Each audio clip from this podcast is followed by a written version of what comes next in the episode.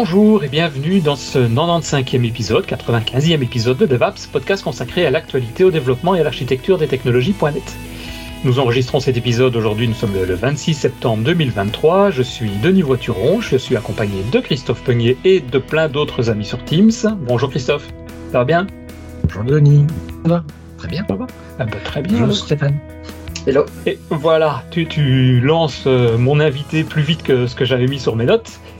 Euh, mais aujourd'hui, effectivement, on reçoit Stéphane de la société OVH, qui est déjà venu il y a quelques mois, euh, c'est-à-dire en mai, pour enregistrer l'épisode 92 ou 92, avec ton collègue Horatio, mais il m'a, nous a prévenu ce matin qu'il était coincé dans un avion. L'avion est en train d'atterrir, si on a bien compris.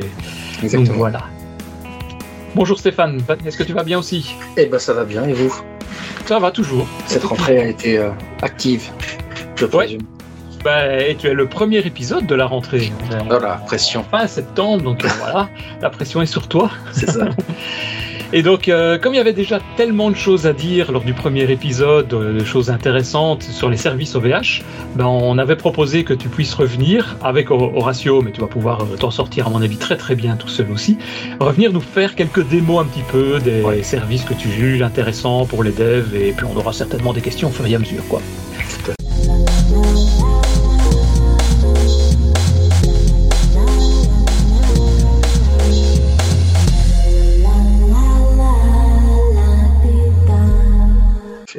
Donc voilà, est-ce que tu peux peut-être juste euh, représenter ceux qui ont besoin de plus d'infos? Bah, Le premier épisode était consacré un peu à l'historique d'OVH, donc il y avait plus de détails à mon avis euh, dans cet épisode-là, mais peut-être juste représenter rapidement, comme ça ceux qui débarquent, on va dire, dans ce nouvel épisode pourront savoir qui tu es, et puis nous expliquer un peu, nous faire les démos de ce que tu veux nous montrer. Yes, euh, oui, donc effectivement, l'autre épisode, on avait parcouru un peu tout OVH, l'équipe développeur relation à laquelle j'appartiens, donc euh, vaut mieux aller euh, voir le replay pour plus de détails. Moi, je suis donc Stéphane Philippa, donc je suis dans cette équipe. je suis co-créateur d'un meetup TADX à Tours, N'hésitez pas à venir nous faire aussi un coucou et à nous envoyer un CFP, on vous accueillera avec plaisir. Et moi, je suis plutôt un développeur, alors historiquement plutôt Java, ça va se ressentir dans, dans une des deux démos, euh, qui du coup maintenant euh, a un peu la tête dans les nuages pour, euh, pour faire tous ces devs. C'est pas grave. On est plus dans le du .NET, mais on accepte Java aussi. ah, c'est, presque pareil. C'est presque pareil. J'ai mis en PLS tous, tous les développeurs .NET et Java en une phrase. on peut me retrouver sur, sur différents handles on mettra de toute façon, comme d'habitude, tout ça dans les notes de l'émission aussi. Hein. Ok, super. Alors, voilà, c'est le seul, slide euh, de la présentation. Donc, comme ça, ça va aller vite. Euh, j'avais le choix de faire plein de démos. J'avais six ou sept démos. On a un peu échangé euh, en asynchrone ensemble. moi, j'ai pris celle qui, je trouve, en tant que développeuse ou développeur, parle le plus. Les autres sont déjà un peu plus côté peut-être admin 6 ou peut-être ops. Donc euh, voilà, euh, je vais essayer à un moment donné de tout mettre sur un repo euh, accessible. Et du coup, l'idée, ça serait de partager aussi les autres démos s'il y a des gens qui veulent les jouer et nous faire des retours, parce qu'on est, on plusieurs en général à, fabriquer ces démos. Ce que je vous propose aujourd'hui, c'est de voir deux types de démos. Une démo bah, sur l'IA, c'est compliqué de ne pas parler d'IA en ce moment, mais plus avec une vision euh, de développeur. En fait, comment euh, moi, en tant que développeur, je peux assez facilement construire une application qui se base sur un modèle d'IA, voire même sur un modèle que j'aurais optimisé. Ça me semblait plutôt sympa pour justement tous les devs qui se posent un peu les questions de OK, c'est cool de, faire des prompts dans, dans Midjourney ou ChatGPT, mais comment je peux faire pour aller plus loin? Euh, donc là, sans surprise, ce sera euh, plutôt du Python. On y reviendra, mais euh, je suis en train de travailler pour pouvoir faire ma démo IA aussi en, Java. Il y a plein de trucs qui sortent et donc je désespère pas. Et la deuxième, pareil, l'idée c'est de se projeter un petit peu quand on veut commencer à utiliser des ressources cloud en tant que dev. C'est une démo, donc Quarkus. Donc, euh, j'en parlerai deux secondes pour juste expliquer simplement ce que c'est. C'est un, framework Java qui va, euh, en fait, une petite application qui va euh, aller sur lire une base de données dans le cloud depuis un, pod Kubernetes. On verra qu'il y a deux, trois petits trucs à faire. Et si on a le temps, J'en profiterai pour montrer en même temps euh, bah, comment on a construit l'infra avec euh, du Terraform. Euh, ça permet de, voilà, on sait qu'on est entre dev et ops quand on commence à partir sur du Terraform. ça me semblait sympa de montrer toute la chaîne un peu logique pour le faire. J'ai préparé pas mal d'éléments déjà créés parce que je vous cache pas que on a 40 minutes et l'idée c'était de ne pas attendre 10 minutes que quelque chose se crée. Donc j'ai tout pré-créé pour, pour que ça aille un peu plus vite. Donc la démo IA. Euh, donc comme je le dis, ça fait quand même maintenant euh, peut-être un an et demi, deux ans où euh, on n'a pas une journée sans qu'on a une annonce autour de l'IA. Donc ce que je vais vous présenter aujourd'hui, en fait, c'est un use case qui va permettre de voir les trois composants types de comment on conçoit une application basée sur un modèle d'IA. Donc, ce qui est en bleu, c'est mes, mes composantes d'application. On va retrouver le, notebook, j'y reviendrai un petit peu, ça va être le premier élément qu'on va, va utiliser, qui va nous permettre de, en gros, concevoir notre modèle on va avoir l'entraînement du modèle et on va avoir l'utilisation du modèle. Donc, avec trois outils OVH, AI Notebook, AI Training et AI Deploy. J'ai mis un petit logo euh, Kubernetes puisque derrière, ce qui est caché, c'est que ce sont euh, trois applicatifs, trois outils qui sont euh, du coup popés dans un Kubernetes managé. Bien sûr, en tant que client, on n'y accède pas, on n'a pas à le gérer. Voilà, pour comprendre, un peu la logique, parce qu'en plus, du coup, vous comprendrez aussi pourquoi de temps en temps, je parle d'image. Et puis, on a deux object storage alors c'est plus pour simplifier mon architecture, on aurait pu en mettre qu'un seul ou plusieurs, mais l'idée c'est aussi de voir un peu comment on va euh, communiquer avec tout ça. Donc on en a un qui vont être essentiel, enfin qui va être essentiellement pour la partie modèle, tout ce que je vais générer, entraîner, lire, et puis un autre tout ce qui va être data, qui vont permettre de, gérer mon modèle. Donc il y en a un qui a un logo Docker? Pardon?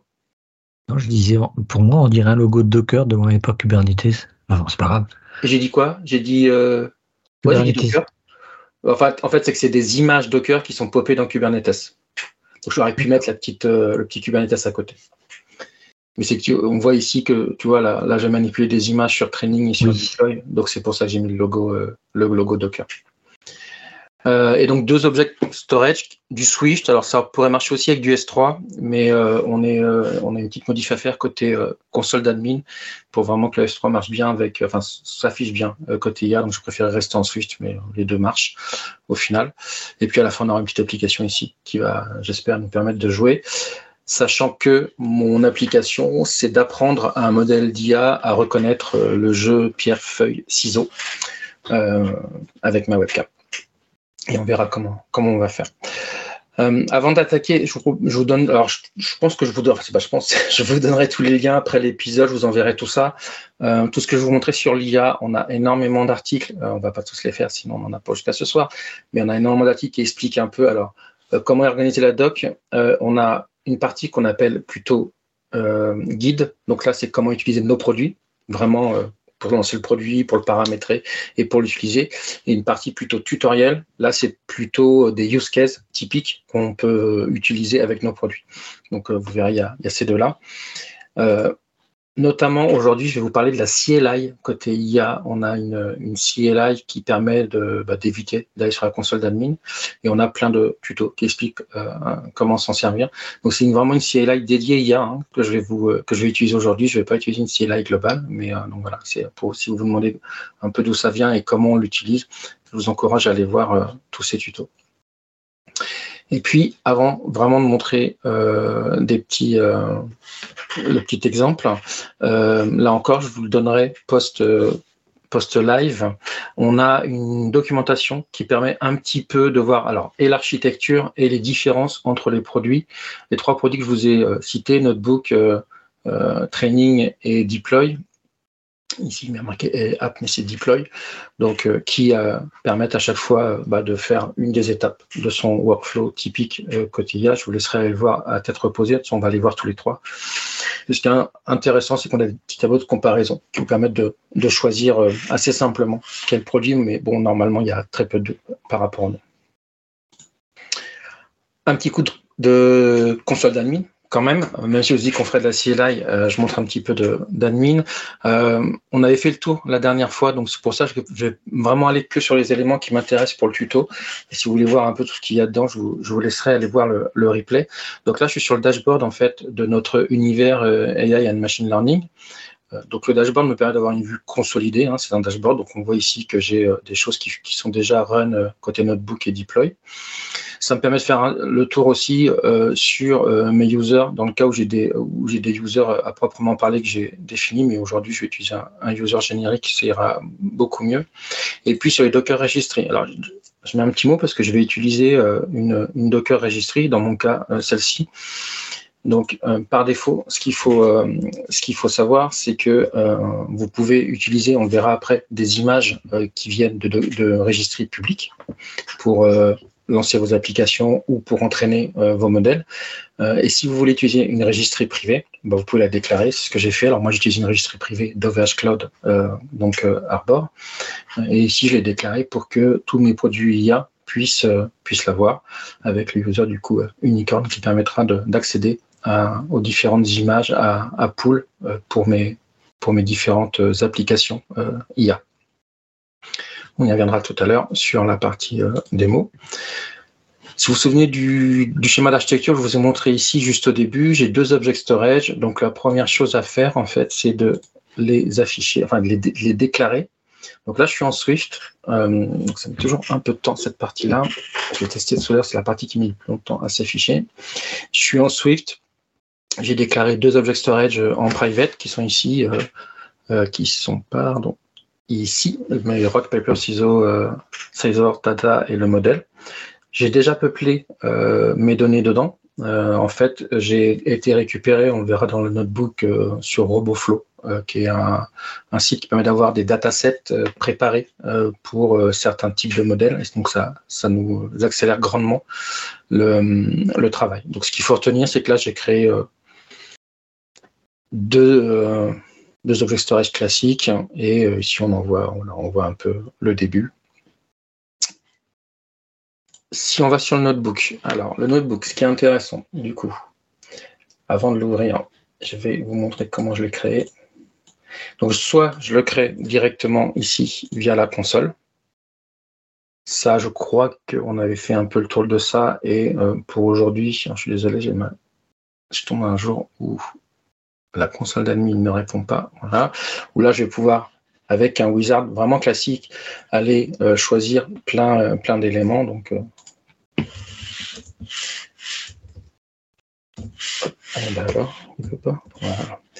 Si, si je continuais, ce qui est intéressant, c'est le choix de l'éditeur. Dans mon cas, on va aujourd'hui utiliser Jupyter Lab. On peut avoir la partie Jupyter Lab avec le real-time collaboration si vous avez déjà utilisé VS Code avec ce mode-là, c'est un mode où on voit les curseurs de tout le monde et on essaye de ne pas se marcher dessus.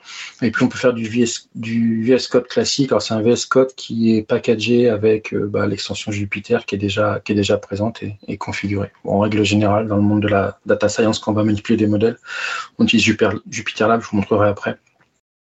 C'est un idiot dans le code qui est plutôt, qui est plutôt pas mal. Ensuite, on a la partie framework. Alors, la partie framework, c'est quoi? C'est là où on commence à rentrer dans le monde des images. C'est que si vous, euh, installez un Jupyter Lab from scratch sur votre machine ou sur une instance euh, dans le cloud, vous allez euh, avoir bah, juste Jupyter Lab. Et du coup, il va falloir rentrer dans toute la configuration euh, bah, des frameworks Python que vous voulez utiliser, euh, etc., etc. Donc ça peut être un peu euh, un peu compliqué. Donc nous, ce qu'on propose en fait, c'est de vous packager votre Jupyter Lab avec les dépendances déjà installées pour que vous n'ayez pas à rentrer dans la dans la guerre des dépendances. moi, dans mon cas, j'utiliserai un Conda et après on, on peut choisir n'importe quelle version. donc j'aurais pu faire aussi du TensorFlow. Alors là, on a une, une image, mais alors qui est qui est juste énorme. Je crois qu'il a fait 1 euh, giga, 1 giga 8 ou un truc comme ça. C'est vraiment une image euh, pour faire des tests. On a essayé de vous mettre la quasi-totalité de tous les frameworks et que ça fonctionne ensemble. Donc ça marche plutôt pas mal, mais c'est clairement pas pour, pour de la prod, mais vous pouvez euh, vous amuser avec pour découvrir en fait le monde de, de l'IA, c'est plutôt sympa. Une fois que j'ai mon framework, bon, normalement, on se met jamais en public. Moi, pour la démo, j'en ai créé en public. Le data center, alors la petite subtilité à savoir, c'est qu'il faut que vous preniez le même data center que euh, celui utilisé pour votre object storage. Sinon, en fait, euh, bah, vous optimisez pas vos transferts réseau. Donc vraiment, moi, mes, mes data sont sur Gravely. Donc je l'ai mis sur Gravely. Le nerf de la guerre, CPU ou GPU, euh, vous pouvez prendre CPU, c'est ce qui coûte le moins cher, mais il faut prendre des modèles vraiment, vraiment pas coûteux ou alors avoir vraiment, vraiment du temps. Moi, je vous conseille de prendre GPU. Alors, la petite nouveauté qui était, bah, qui est en primeur là pour le, podcast, puisque ça, ça a moins d'une semaine. Jusqu'à maintenant, on était plutôt euh, sur des V100, euh, des V100S de chez Nvidia et plus récemment, maintenant, on peut prendre des A100 donc qui sont beaucoup plus puissantes. Alors bien sûr, c'est pas le même tarif, mais euh, du coup, c'est super intéressant de pouvoir euh, euh, passer sur des A100. Moi, dans mon cas, je prendrais des GPU V100S, ça suffit. Il y a vraiment une, il y a vraiment une grande différence entre le CPU et le GPU. Ah oui, on est sur. bah, je vais te donner un exemple. Là, le, moi, l'entraînement pour pour 50 itérations, 50 époques, j'y reviendrai tout à l'heure, en, en, GPU, c'est grosso modo 40 minutes sur ce petit modèle-là, je vais vous montrer. Et sans faire exprès, je l'avais lancé sur CPU. Et quand je suis revenu au bout de 40 minutes avec un CPU, il m'avait fait à peine une itération, là où on avait fait 50 avec des GPU. Oh la vache, d'accord. Donc, euh, et tu as quasiment ce facteur-là aussi avec la, différence V100S et A100. Donc, euh, c'est c'est vraiment. Alors après, ça s'explique. Je peux faire deux secondes là-dessus. Euh, ça s'explique sur le fait que euh, les GPU, en fait, sont vraiment optimisés pour faire les, calculs vectoriels en parallèle. Et donc, en fait, on a tellement de calculs qui vont y aller, hein, qui vont s'exécuter en parallèle, qu'on gagne énormément de temps. Là où le CPU, bah, il arrive à ses limites déjà de parallélisme, et puis euh, aussi, il n'est pas optimisé pour les calculs vectoriels. Donc, on verra par contre pour l'inférence, donc c'est-à-dire l'utilisation du modèle. Là, je vais utiliser un CPU parce que j'ai qu'une seule donnée à, traiter. Donc, c'est, euh, je peux me permettre d'attendre quelques secondes versus quelques minutes. OK. Ensuite, on peut attacher, alors c'est là où on doit attacher nos objets storage, je vous montrerai après avec la ligne de commande, c'est plus parlant, ou un repository Git. Euh, alors je, je vais quand même vous montrer juste, de toute façon je ne vais pas le lancer, hop, ou ici, vous comprendrez ce que c'est le, point de montage, c'est que dans le notebook, on va pouvoir de Jupyter Lab accéder aux fichiers de l'object storage qui vont être présentés comme une arborescence de fichiers. En fait, qu'est-ce qui se passe? Ce qui est caché derrière, c'est que euh, nos object storage, on va euh, les mettre dans une zone tampon de lecture vraiment au plus près du Kubernetes qui, héberge le notebook pour que vraiment les accès lecture-écriture soient hyper performants. Du coup, souvent, on conseille d'activer le cache. Le cache, c'est quoi dans le monde IA C'est que euh, tous les produits que vous allez popper, donc Notebook, Training, Deploy, qui, vont accéder au même object storage, si vous cochez cache, ils vont directement aller accéder sur cette zone tampon dont je vous parlais. Donc, on n'a pas ce transfert entre les deux. Donc, par contre, ce qu'il faut savoir, alors qu'on a des mécanismes de pull et de push qu'on peut forcer, parce que si l'object storage, on y accède par une appli tierce qui est en dehors de l'écosystème IA. Il faudra, euh, il faudra synchroniser dans un sens ou dans l'autre sens les données pour que ce soit euh, toujours euh, à jour. L'idée, c'est pour ça que moi j'ai créé des object storage vraiment dédiés à mon appli IA pour pas qu'elle soit dépendante d'ailleurs. Ce sont toujours des objets de type quoi, NoSQL ou des choses comme ça, des fichiers JSON ou les données? Alors, tu verras, moi c'est des images. Euh, on a, j'ai du Excel, enfin du, ah du CSV plutôt. Euh, comme on le stocke sur un object storage, en fait, on fait un peu ce qu'on veut. C'est juste que nous après, d'un point de vue un peu, euh, on, les présente comme des fichiers. Alors qu'au final, ce hmm. sont des, objets qu'on stocke dans, du Swift là, mais ce sera du S3 à terme. Enfin, c'est du S3 maintenant, mais dans ma démo, c'est du Swift. Ouais, c'est ça. OK.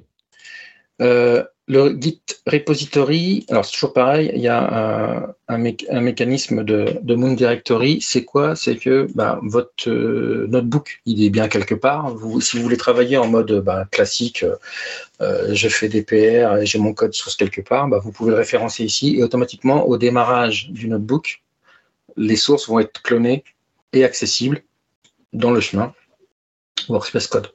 Là encore, attention, euh, allez pas cloner un Git avec du, LF, du Git LFS de plusieurs gigaoctets parce que ça va ralentir d'autant le démarrage, bien sûr, du, du conteneur. Pareil, on pourrait mettre read only.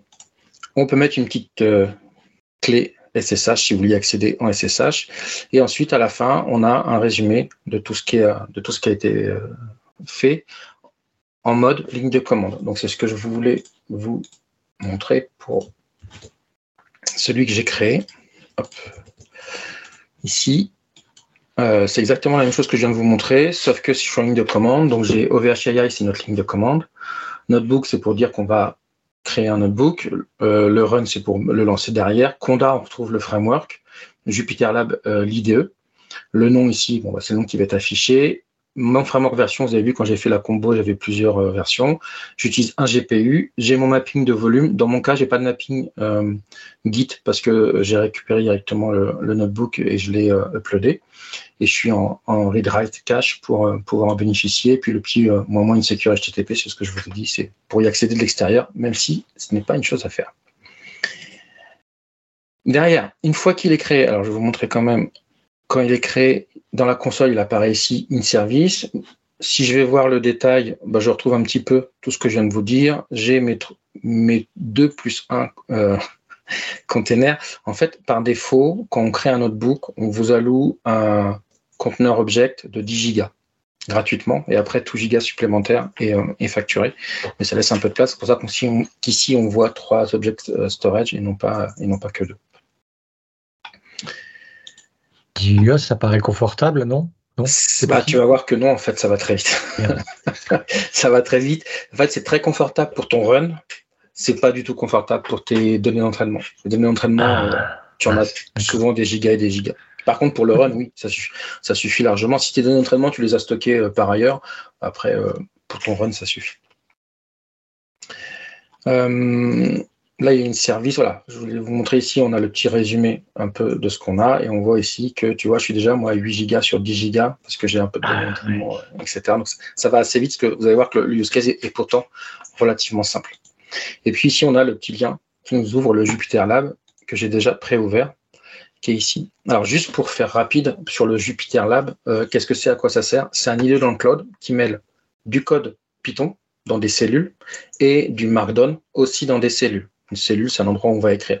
C'est beaucoup prisé du monde de la data science euh, et des machine learning engineers parce qu'en fait, ça permet de faire vraiment euh, comme un document, mais avec le dynamisme euh, du code. Donc c'est pour ça que souvent on trouve ce format-là. Ici, avant de vous montrer, on retrouve ce que j'ai monté. Alors le AI Training Example, c'est un repo qui est cloné par défaut où il y a beaucoup, beaucoup d'exemples de notebooks, euh, de d'apps, euh, de training. Je vous laisserai aller voir.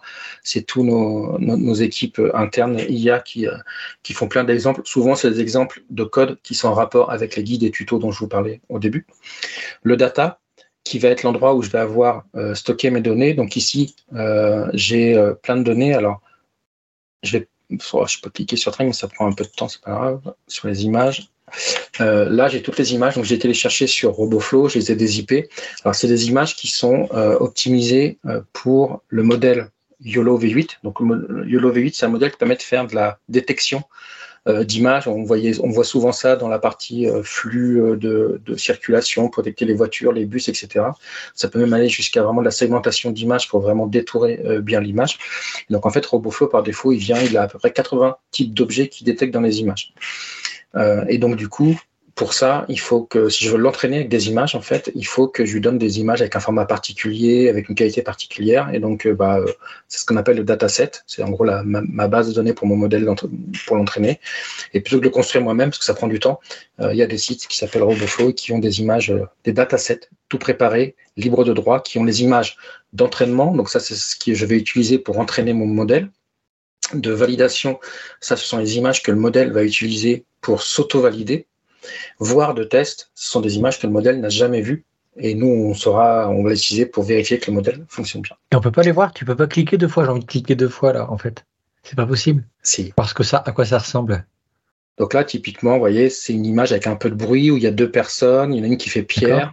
Et euh, l'idée, c'est que euh, le, le, avec cette image-là, alors j'ai pris la, celle-ci, mais du coup, si je remonte d'un cran, voilà, on a la notion de label. Le label, c'est le descriptif de l'image pour le modèle, puisque en fait, euh, une image, c'est une image lambda. Et ici, le label, ça va être, je ne sais pas si je peux l'ouvrir directement dans Jupiter.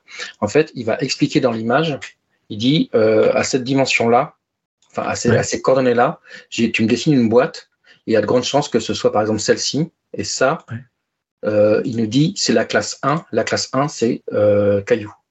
Il fait pareil avec la deuxième boîte, là, c'est les quatre coordonnées des coins de la boîte. Il va la dessiner ici et il dit là, c'est un caillou aussi. Et en fait, ça, c'est pour toutes les images que je vais lui passer. Et à chaque fois, donc, en gros, on lui donne la réponse. L'idée qu'après, c'est que lui, il va falloir qu'il retrouve euh, ça dans les images qu'il ne connaît pas. Donc, le, le dataset, il fonctionne comme ça. D'accord. Hop, oh la spoiler. Euh, donc, vous voyez, le, ce qui est agréable avec la partie euh, Jupyter Lab, c'est que là, moi, j'ai expliqué dedans exactement tout ce qu'il faut faire, comment initialiser mes images, donc euh, d'aller sur euh, tout ça, euh, je le partagerai, hein, d'aller sur RoboFlow, de récupérer l'image, de prendre le YOLO V8 format. Donc par défaut, YOLO V8, par contre, lui, il sait pas ce que c'est un pierre feuille ciseau. Donc si je le lance sur une image pierre feuille ciseau, il va me dire j'ai une personne, j'ai peut-être eu un vase derrière, j'ai peut-être, je sais plus exactement les 80 classes, mais il y a à peu près 80 classes, mais il va pas me dire j'ai quelqu'un qui fait pierre, feuille ou ciseau. Et donc là, ce qu'on va faire, c'est qu'on euh, l'idée, c'est justement avec ces images-là, on, va faire ce qu'on appelle du transfer learning. C'est quoi transfer learning? C'est euh, le gros du modèle, la puissance du modèle YOLO, c'est qu'il sait détecter des choses dans des images. Ça, c'est super compliqué, c'est les réseaux de neurones, le deep learning, tout ça, ça a été, construit.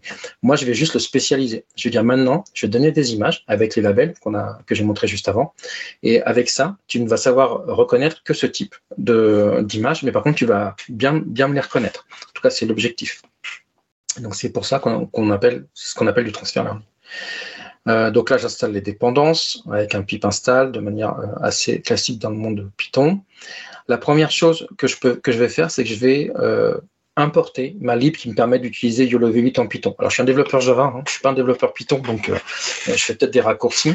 Donc, j'ai tous mes imports. Donc, Ultralytics, en fait, c'est un projet open source qui s'est chargé de faire le plus gros du travail pour manipuler le modèle YOLO euh, V8. donc c'est super simple, vous allez voir, il y a deux trois lignes de code. Là où en YOLO V5, il euh, fallait faire beaucoup de lignes de code pour euh, l'utiliser, là maintenant, il y a vraiment une abstraction qui est super agréable. Toujours pareil, moi je me pose dans la, posture du, ou de la développeuse qui bah, veut utiliser l'IA mais qui n'est pas spécialiste. Donc l'idée, c'est pas de construire un modèle de zéro. Donc ça, c'est plutôt sympa. le petit check ici, ça permet de vérifier bah, sur quoi je suis comme euh, comme euh, architecture. Donc là, ça me donne Python. Ce qui est surtout intéressant, c'est de voir ici le Tesla V100S. Donc là, j'ai bien euh, des GPU, donc tout va bien.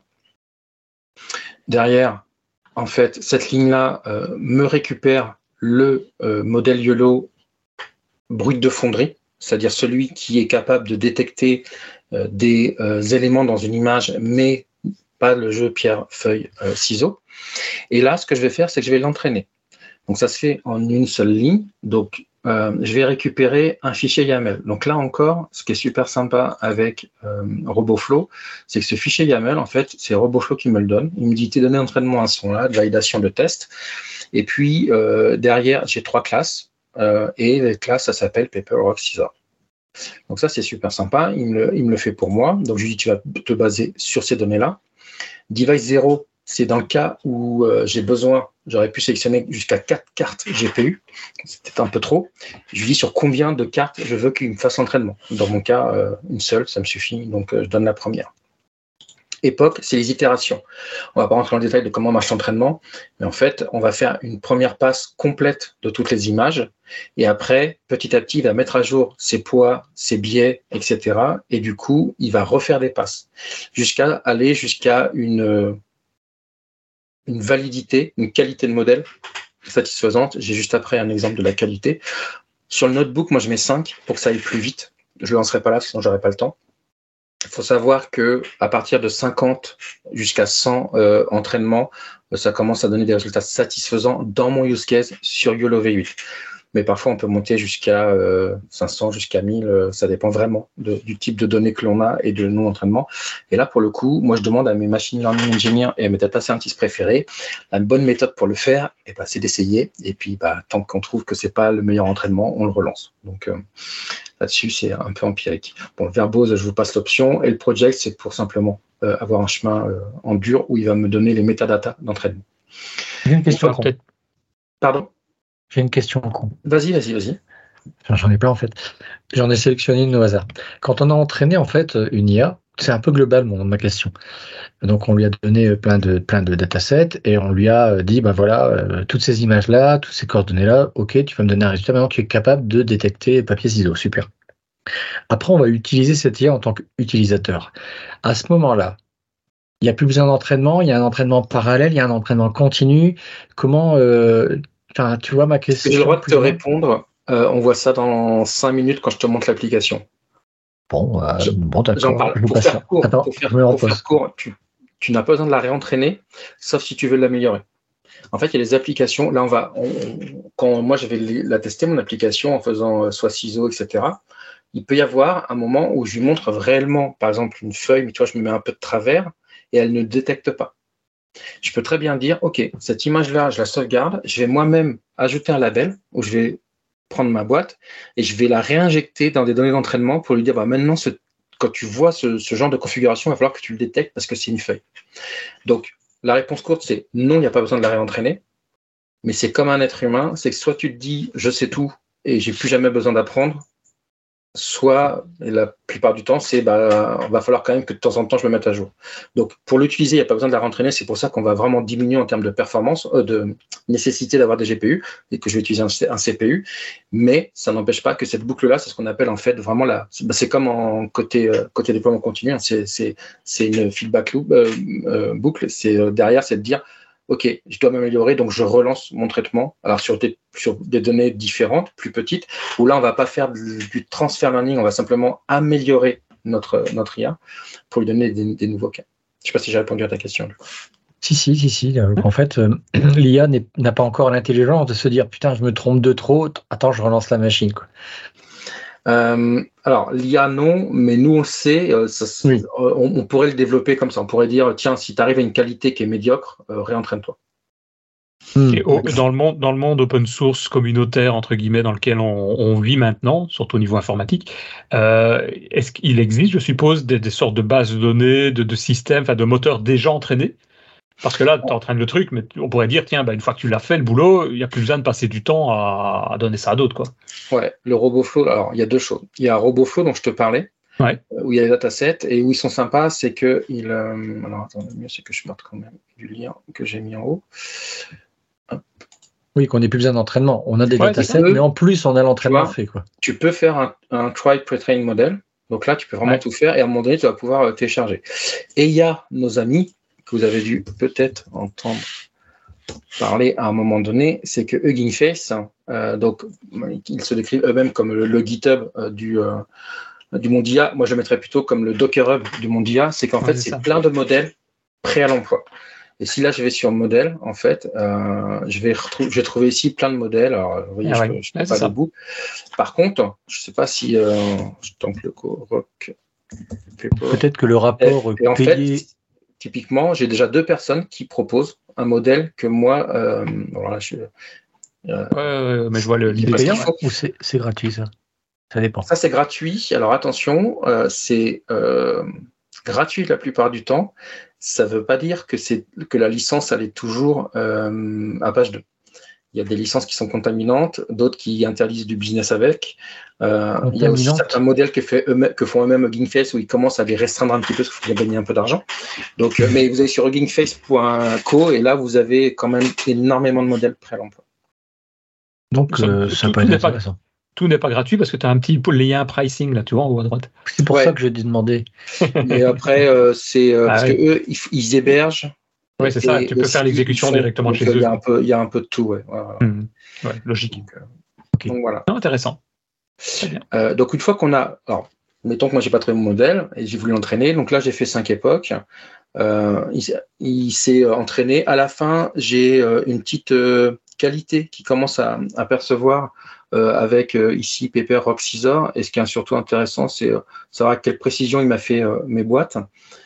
et surtout, ce qui m'intéresse, c'est que bah, le fameux résultat, euh, le chemin de résultat du run, en fait, dedans, il y a plein d'infos et il y a notamment une image. Et cette image-là, ça va être de, voir la qualité de mon modèle. Alors, les pointillés, c'est censé, être la courbe idéale. C'est pas forcément ça qu'il faut regarder. Ce qu'il faut regarder, c'est plutôt comment votre, votre courbe, elle se, elle se, elle se comporte.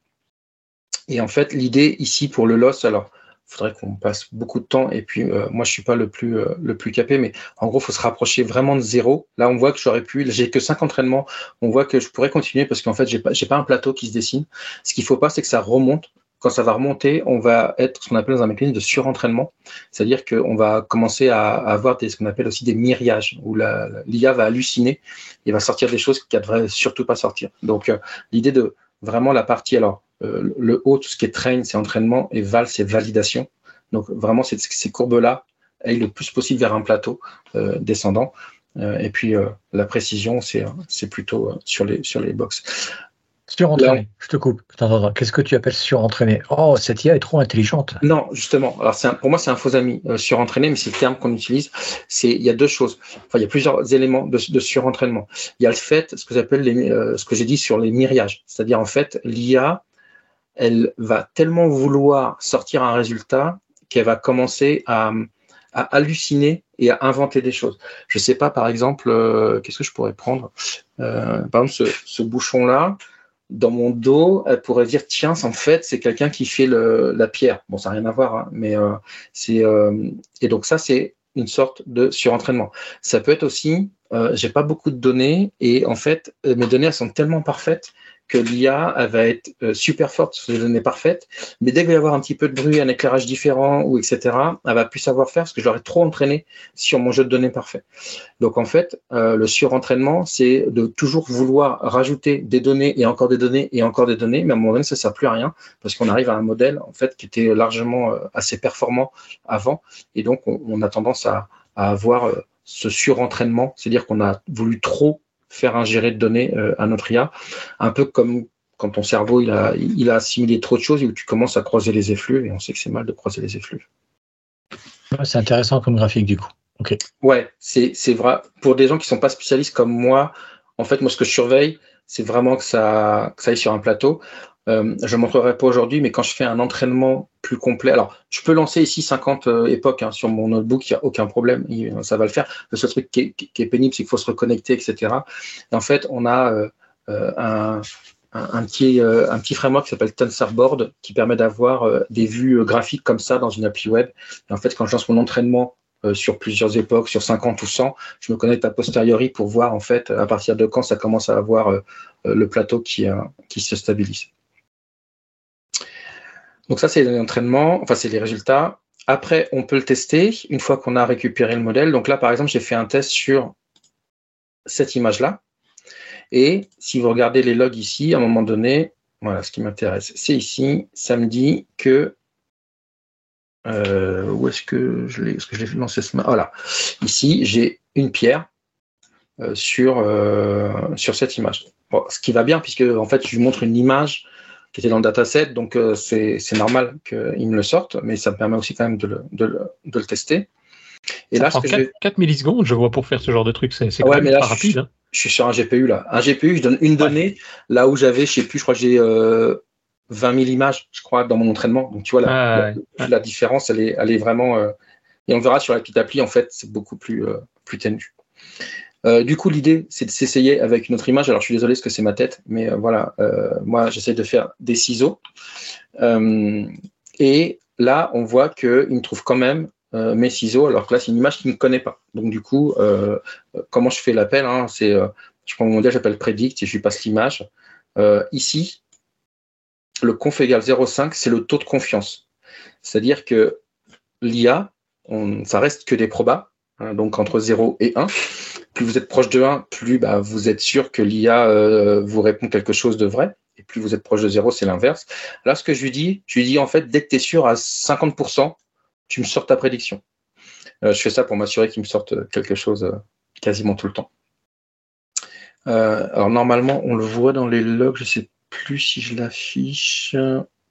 Non, je l'affiche pas. Tac, tac, tac. Je l'affiche pas là. Là, on voit un beau, un beau vecteur. Un petit coucou à Thierry qui, a les mains dedans. Euh, mais donc, du coup, on peut vraiment jouer après sur, euh, sur. Thierry. Si par exemple, là, je sais pas, ne jamais changer en plein, en pleine démo. Et là, il me dit que nos détections. Donc, typiquement, là, je suis passé à 80% de détection. Donc, on voit que mon, modèle il est quand même améliorable. Parce que si je lui dis, tu me donnes le résultat que quand tu es sûr à 80%, moi, il me dit qu'il voit, il voit rien. Hmm. Le même modèle euh, que je vais utiliser tout à l'heure, où je l'ai entraîné sur 50 époques, à 80% de, confiance, là, il me le sort. Donc, l'entraînement euh, est, important. Je vous annonce qu'on fera que de l'IA, je pense, aujourd'hui. Euh, là, on a fait le modèle. le modèle, après, on peut l'exporter. Parce que mhm. l'idée, c'est qu'il va falloir qu'il soit utilisable par l'application. Donc là, la dernière ligne de commande, c'est en gros, je prends mon modèle et je l'exporte dans mon ici je l'exporte sur euh, un format. Dans mon cas, c'est du euh, TorchScript. Euh, c'est le framework qui permet de choisir plusieurs formats. ça me va bien. Donc là, j'aurais pu l'entraîner complètement. L'idée quand même, c'est de l'entraîner, bah, de partir le soir, ou si on avait une chaîne MLOps, une fois qu'on a poussé le code, on veut que ça se déclenche et que ça lance l'entraînement, etc. Donc de pas appuyer moi-même sur toutes les le run de chaque de chaque cellule. Donc pour ça, en fait, on a AI Training.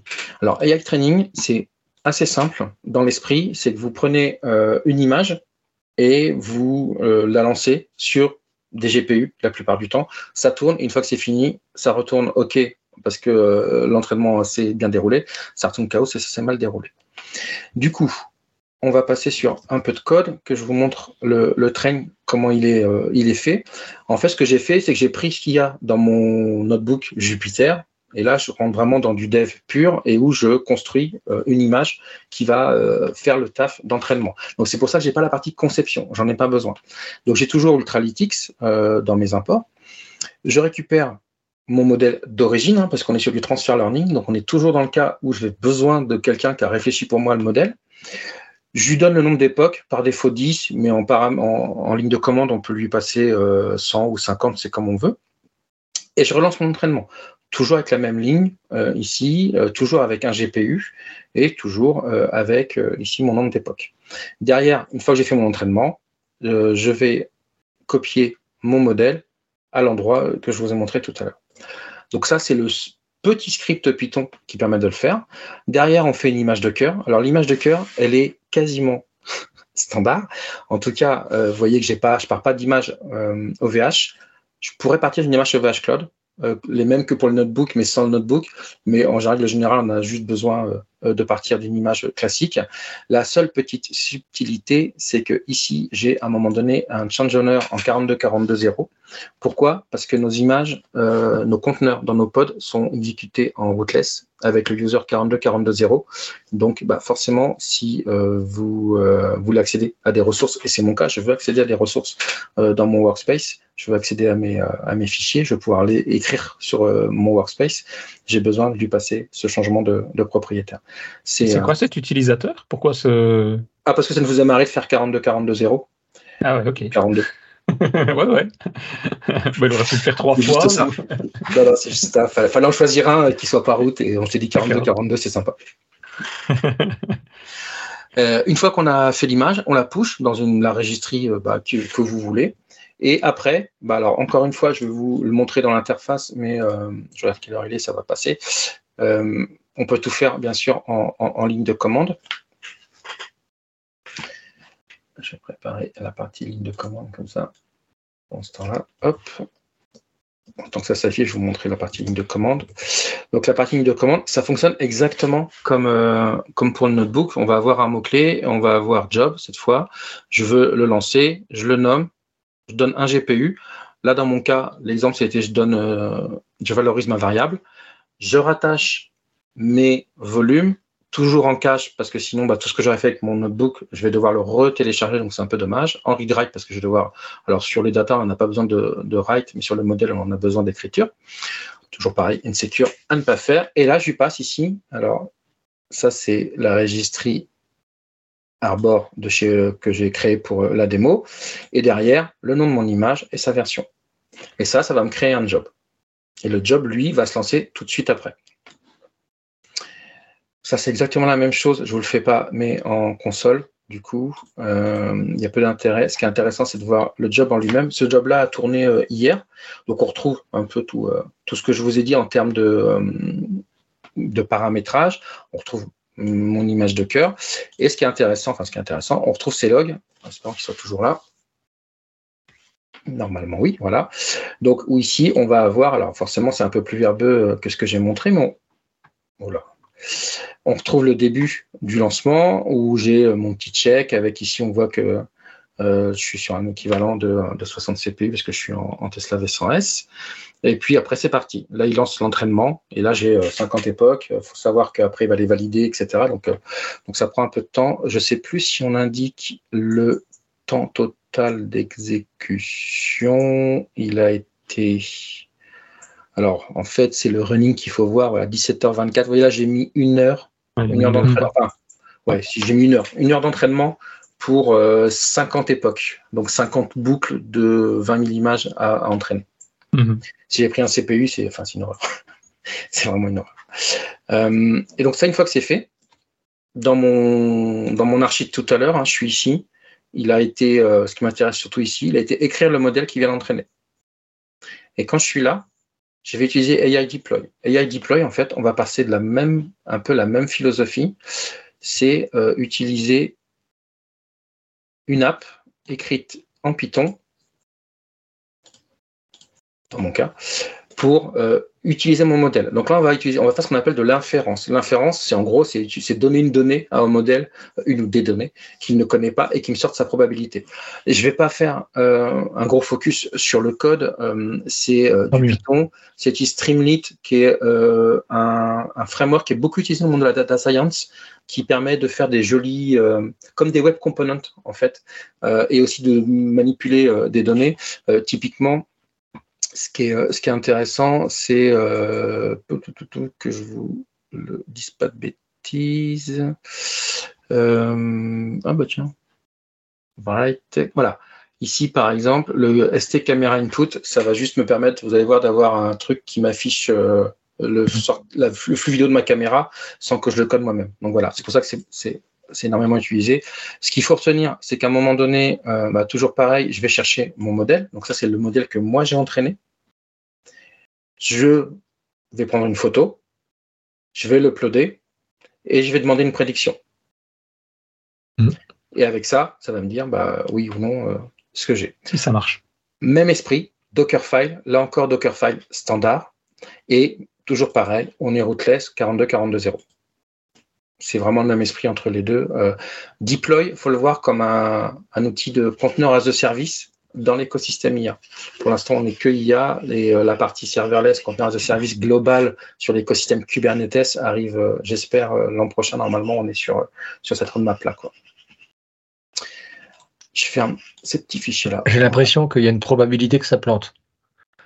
Non, tu vas voir. Bah, moi, Thierry me dit qu'il y a une probabilité que ça plante. Là, si je vais sur deploy, ah oui, parce qu'il connaît derrière. Donc je l'ai lancé. Il n'y a pas mis de fil. Euh, toujours pareil. Bon, on, voit, là, on voit que je suis sur du CPU. Je vous affiche pas la, ligne de pour lancer. Enfin, si je peux vous l'afficher. Non. non. Mais c'est pareil, hein, c'est la CLI. Euh, et ici, on a l'URL qui est exposé par deploy. Donc, j'arrive sur mon appli. Alors oui, il y a une stack trace, je sais. C'est le fameux euh, ça marche, ça marche pas, mais c'est normal. en fait, c'est que je suis tellement mauvais en Python que j'ai une erreur. Et Thierry, justement, m'a gentiment corrigé l'erreur, m'a fait une pull request et je ne l'ai pas encore réintégré. Donc voilà, ne vous inquiétez pas, tout va bien. C'était ça le plantage. C'est ça. Donc si je veux faire une feuille, voilà. Donc là, il a, bien vu Paper. Et normalement, si je fais la même comme ça, en espérant qu'il y a un donc là, on voit que euh, mon petit, euh, ma petite application, et c'est de manière assez simple. Moi, ce que j'aime bien côté dev, c'est qu'en fait, je suis vraiment pas data scientist, mais j'ai réussi quand même à, faire une application bah, qui euh, me fait toute cette architecture là et qui me permet d'utiliser en fait ce qu'a fait une équipe de data scientist et de machine learning engineer. Donc ça, je trouve ça, je trouve ça cool. Il nous reste 9 minutes. Je suis capable de vous montrer rapidement la démo que je voulais faire sur la partie euh, DB, euh, Cube et tout ça, sans pour autant la jouer, mais vous montrer en tout cas comment on utilise tout ça. Ou alors, on fait des questions et des réponses si j'ai sur ce que je vous ai montré là. C'est comme vous voulez. Non, je pense que tu peux faire rapidement, peux faire rapidement la démo. Il n'y a pas énormément de questions dans le, chat pour le moment sur ça. Ah, je vous montre rapidement la démo. La démo, c'est quoi? C'est j'ai un cube manager. Dedans, j'ai une application Quarkus. J'ai un Postgre manager et je veux que mon, mon application Quarkus aille lire mon Postgre manager. Tout ça, je l'ai créé avec Terraform pour la partie euh, cube et Postgre. J'utilise Helm, on verra, parce que j'ai un opérateur qui vient se greffer au milieu. Il y a surtout un mécanisme de whitelist d'IP, puisque nos bases de données, par défaut, on vous conseille de ne pas les exposer sur Internet, mais si vous voulez quand même le faire sur Internet, par défaut, les IP sont whitelistés, et donc on ne peut pas y accéder tant qu'on n'a pas euh, whitelisté les IP pour lesquels on souhaite y accéder. Tout ça rapidement. Là encore, je vous donnerai les docs. On a des docs sur euh, la partie Terraform, des docs sur le provider Terraform, notamment qui a été remis d'actualité en vie et qui est hyper actif grâce à Aurélie, qui est dans notre équipe, Aurélie Vache, qui euh, s'est beaucoup démené pour qu'il reprenne vie et qui maintenant a une chouette vie. Petite spécificité quand vous l'utilisez, moi je vous conseille de, au lieu de le mettre, alors je suis pas un expert Terraform, mais de mettre en clair vos tokens que vous devez créer, de les mettre dans des variables d'environnement c'est toujours un peu plus propre et ça évite d'avoir euh, des secrets qui sont euh, commit euh, bah, dans votre Git ou GitLab. J'y reviendrai sur la partie opérateur. Comment ça fonctionne? Du coup Je vous montre juste rapidement, encore une fois, l'idée c'est plus de montrer l'esprit, le Terraform. On déclare le provider ici et par défaut, moi je mets dans le même euh, fichier Terraform le endpoint. Donc moi je suis côté zone Europe, donc euh, c'est important parce que du coup ça va pas derrière. Hein. ce qui est caché, c'est qu'on va appeler l'API OVH. Donc euh, c'est important de bien dire sur quelle zone on est. Une fois qu'on a ça, là ici c'est le code pour créer mon cluster Kubernetes qui va héberger mon application. De manière assez simple, j'ai laissé les options par défaut. Donc je lui donne la région, la version, euh, aujourd'hui, on, est, euh, on a une, un 27, la 28 ne serait tardée. Et derrière, les poules. Donc là, je suis sur un, euh, un cluster avec trois, trois, nodes et un, un, actif par défaut. Une fois que je passe ça, en fait, Terraform, en retour, j'ai un output de type sensitive true parce que c'est quand même avec des credentials qui me donne mon cube config. Du coup, j'ai juste à, faire Terraform output euh, pour avoir mon, mon, cube config. Une fois que j'ai passé ça, il m'a popé mon cluster euh, Kubernetes. Euh, là, je fais ça très rapidement pour que ça tienne, mais bon, c'est du, Terraform assez classique. J'ai fait exactement la même chose pour la DB. Alors j'en ai un peu plus, mais au final, alors la petite spécificité, c'est que là, je déclare un moteur de base de données, dans mon cas de type PostgreSQL. Euh, comme il y a une base de données par défaut qui arrive, la public euh, DB, ça me va bien, mais si je voulais, j'aurais pu aussi créer des databases avec une autre source euh, qui s'appelle OVH Cloud Project underscore database underscore database. On essaiera peut-être de le faire changer en faisant une petite PR, histoire que ce soit plus logique, mais retenez que vous pouvez créer des DB derrière. mes petites IP restrictions, je vous l'ai dit, hein, par défaut, c'est whitelisté, donc vous ne pouvez pas accéder à votre base de données. Et puis le mot de passe euh, que l'on génère, et du coup on fait un petit reset, et là ça vous génère un nouveau mot de passe. Là encore, côté, euh, côté output, en fait, on va recevoir l'URL de la base, le username et son mot de passe. Et les variables qu'on peut passer, bah, c'est euh, essentiellement par défaut, moi je positionne sur un plan essential et puis assez petit, et puis l'IP qui est derrière. Derrière, ça fait quoi? Si je vais juste jeter un coup d'œil à ce qui s'est créé, on va retrouver l'interface pour les bases de données. Euh, je suis ici et là, je retrouve vraiment tout ce que je vous ai dit avec ici mon whitelist qui est mon IP de ma machine euh, que j'ai ici. Si je ne le mets pas, en fait, mon, mon, beau euh, qui est ici n'accède pas à ma base de données et ni à ma table A avec mes deux lignes. Donc ça, c'est avec Terraform. Alors, on passe un peu on change un peu du, rôle d'un développeur ou d'une développeuse, mais euh, en général, dans une chaîne complète, on, aurait, cette partie-là. Une fois qu'on a fait ça, je vous passe le, enfin, je, vous le passe, je vais vous, vous le montrer ce qu'il y en a pour deux secondes, mais euh, le code Java, en fait, il est euh, très simple. Hein. j'ai mon entity, en gros, la représentation de ma table. j'ai le service qui va faire un select étoile en Quarkus. Donc Quarkus qui est un, framework Java un peu comme Spring Boot, mais qui permet de faire de, chouettes applis plutôt orientées cloud native d'ailleurs.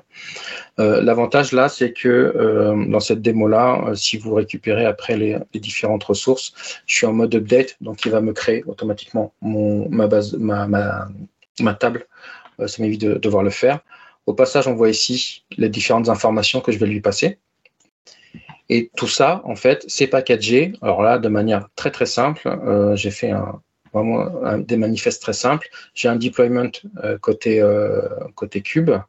donc ça, je peux les afficher parce que de toute façon, c'est des secrets qui seront supprimés juste après la démo où je retrouve mes, mes variables avec ici tout ce qui va bien. ici, j'ai un pull secret que j'ai un peu plus bas. Euh, et puis ici, mon, service de type load balancer, alors qui pour l'instant est, le vieux load balancer interne côté Kubernetes. J'en profite, on est en bêta. Euh, allez voir sur le site euh, et on va avoir un tout nouveau load balancer qui va, qui va être plutôt sympa. Donc, je, vous, je vous conseille d'aller jeter un coup d'œil. Une fois que j'ai fait ça, euh, je vais pas pouvoir faire toute la démo en deux minutes, mais du coup, on, la on déploie l'application et en fait, à ce moment-là, l'application ne fonctionne pas. Pourquoi? Parce que bah, le lien que je vous ai montré ici, ce lien-là, bah, la base de données ne connaît pas l'IP du node sur lequel est, déployée l'application Quarkus.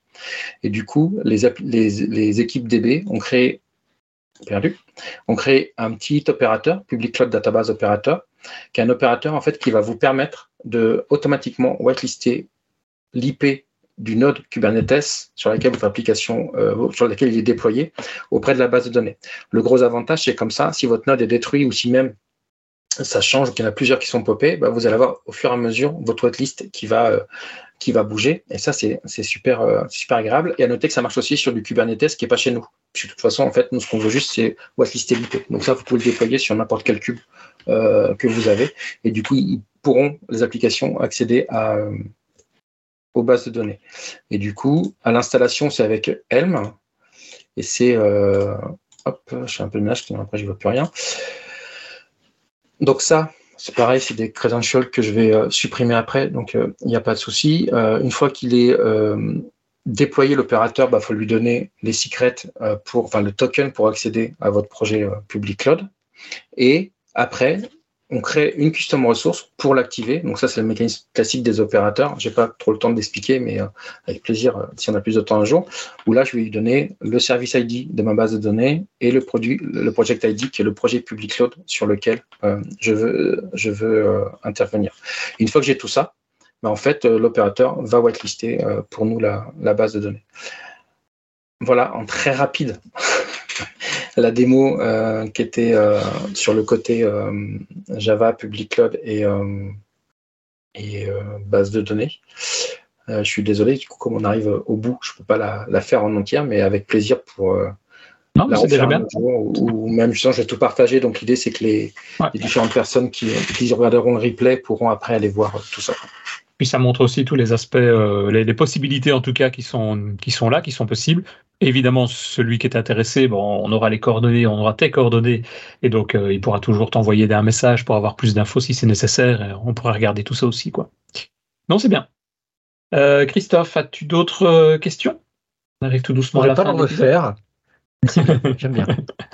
oui, parce que ça va vite, mais tu regarderas la vidéo au ralenti. Oui, c'est ça en fait. Au, pas à pas, ouais, c'est jouable. Voilà, c'est clair. Voilà, voilà. Ok, euh, il y avait juste une question qui n'a absolument rien à voir. Il y a quelqu'un qui demande quel outil tu utilises pour pouvoir euh, réaliser tes schémas, pour ah. euh, dessiner tes schémas. Ça, intrigue les gens. Moi, c'est mon chouchou depuis maintenant des années quand j'étais archi, c'est Excalibro qui est un super outil euh, pour faire des, euh, des, dessins rapidement, qui en plus fonctionne euh, soit en, sur leur site, c'est gratos, soit vous pouvez récupérer une image et le faire tourner euh, sur votre propre Docker ou Kubernetes. Et, euh, et moi j'aime beaucoup parce qu'il fait des dessins très épurés et un peu en style crayonné. Donc, et comme je suis très mauvais moi avec une tablette et un stylet, contrairement à mes joyeux collègues, je mhm. prends un truc où on fait semblant de dessiner. Eh ben, c'est très bien. Comme ça, j'ai appris aussi une chose en plus, en plus de tout le reste aujourd'hui, donc c'est parfait. euh, ben, Comme je le disais, je pense qu'on arrive tout doucement comme ça au, bout de cet épisode, toujours euh, très intéressant aussi, avec deux, deux aspects, bah, l'aspect intelligence artificielle, BI, et tout cet aspect aussi avec Kubernetes et, et les images et Docker, etc. Donc euh, on va pouvoir se mettre un petit peu à, à analyser tout ça. Ouais, J'essaie de vous mettre au propre et de vous partager le maximum de liens pour que les gens puissent récupérer les sources, jouer avec, nous faire des, des retours. Euh, comme ça, ils auront plus de temps à être reposés. J'essaie en général de faire des rythmiques qui expliquent comment on, on déroule tout le truc. Donc normalement, ça devrait euh, être mhm. assez didactique. Quoi. Ouais, non, parfait. Juste pour terminer, si vous appréciez le podcast, ben, venez nous soutenir via tipeee.com slash devaps. C'est déjà ce qu'ont fait R73, Marc Pessil, Frédéric Amblard, Adrien Clairbois et Michael Fiorito. Merci à vous tous. Et n'oubliez pas de venir évidemment commenter nos vidéos sur YouTube ou rajouter des commentaires aussi euh, au niveau des, blog posts qu'on vient mettre euh, au niveau du site sur devaps.ms. Un grand merci à tous et, et à bientôt, quelques semaines pour un nouvel épisode. Merci beaucoup. Merci, au revoir. Bonne journée.